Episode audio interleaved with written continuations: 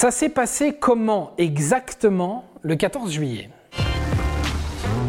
Alors voilà, nous sommes le 14 juillet 1789. Le soleil se lève sur la place de la Bastille. La Bastille, c'est un gros bloc de 24 mètres de haut et de toutes petites fenêtres. Normal, c'est une prison. Il est 10h du mat. Il y a presque 1000 gars vénères qui s'approchent. Et pourquoi est-ce qu'ils sont vénères, nos amis parigots? Parce que ça fait des jours, des semaines que les news sont mauvaises. Le roi veut augmenter le prix du pain et du grain. L'objectif du roi? Taxer les petites gens. il faut dire aussi que le roi, il les tend un peu, nos Parisiens. On entend que ça se pavane, que ça danse, que ça festoie à Versailles. Et Marie-Antoinette dépense des fortunes pour des caprices de reine. Pendant ce temps-là, eh ben, la population a faim. Elle a faim et on les taxe encore plus. Pas content, pas content, pas content, pas content, pas content. Donc nos gars, ils sont vénères. Ça brûle, ça pille, ça gueule. Le boxon dans Paname, quoi. Dans les rumeurs qui tournent en boucle dans Paris, on parle d'entrepôts à Saint-Lazare et à la Bastille. Et dans les entrepôts, il y a du grain. Nos gars, un peu énervés, vont d'abord à Saint-Lazare. Et là, eh ben, ils cherchent le grain. Ils cassent un peu, ils mettent le bordel dans le quartier. Mais que dalle en grain.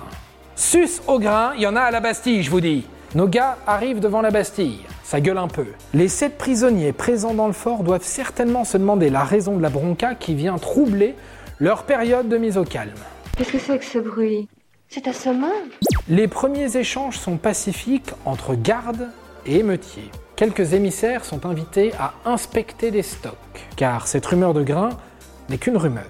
Les émissaires sont invités à manger au passage. Pendant ce temps-là, bah, les mecs en extérieur s'impatientent. Ils envoient alors une deuxième équipe. Les deux délégations ressortent bredouille, quoique ayant eu l'occasion de manger un peu.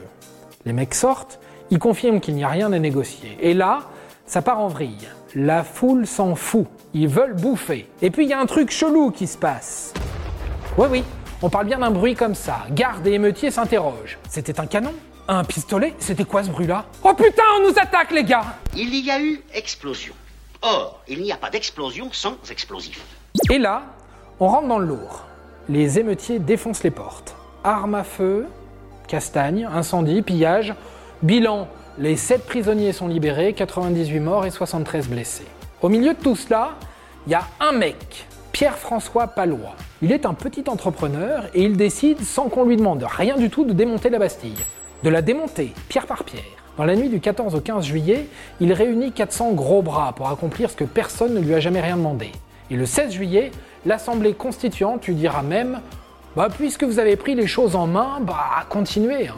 Pendant que Palois démonte, les insurgés veulent un symbole fort. Pour s'assurer de passer sur BFM et révolter les gars qui ne prennent pas encore parti au bordel, ils inventent un faux prisonnier. Un certain comte de l'Orge. Un pauvre miséreux inoffensif tant il est grabataire. Un pauvre petit vieux qu'on faisait vivre dans l'ombre des murs humides depuis plus de 30 ans. Tout ça pourquoi? Parce qu'il avait dit au roi que c'était pas très cool l'ambiance mort de faim en France. C'est curieux, comme les gens sont méchants. Alors on se le dit tout de suite, le comte de l'Orge est une fake news. Il n'a jamais existé. Certes, il y avait là un petit vieux dans la prison, mais on lui a inventé cette histoire de Robin des Bois grabataire. Et la mayonnaise a pris. Et cette fake news a été relayée. Elle a énervé encore plus de petites gens. Les Français ont foutu par terre la Bastille. Et c'est ainsi qu'une simple affaire de fake news, de rumeurs, d'opportunisme, de gars qui se donnent une mission BTP sans rien demander à personne, est devenu un symbole, le symbole de la Révolution française. Et voilà, maintenant, vous savez tout. Au revoir, messieurs, dames. C'est ça la puissance intellectuelle. Sapristi C'était un podcast de Genside. Avant de partir, attends, j'ai un truc à te dire. Viens découvrir notre podcast sexo, S'exposer. Deux minutes pour tout savoir sur la sexualité masculine.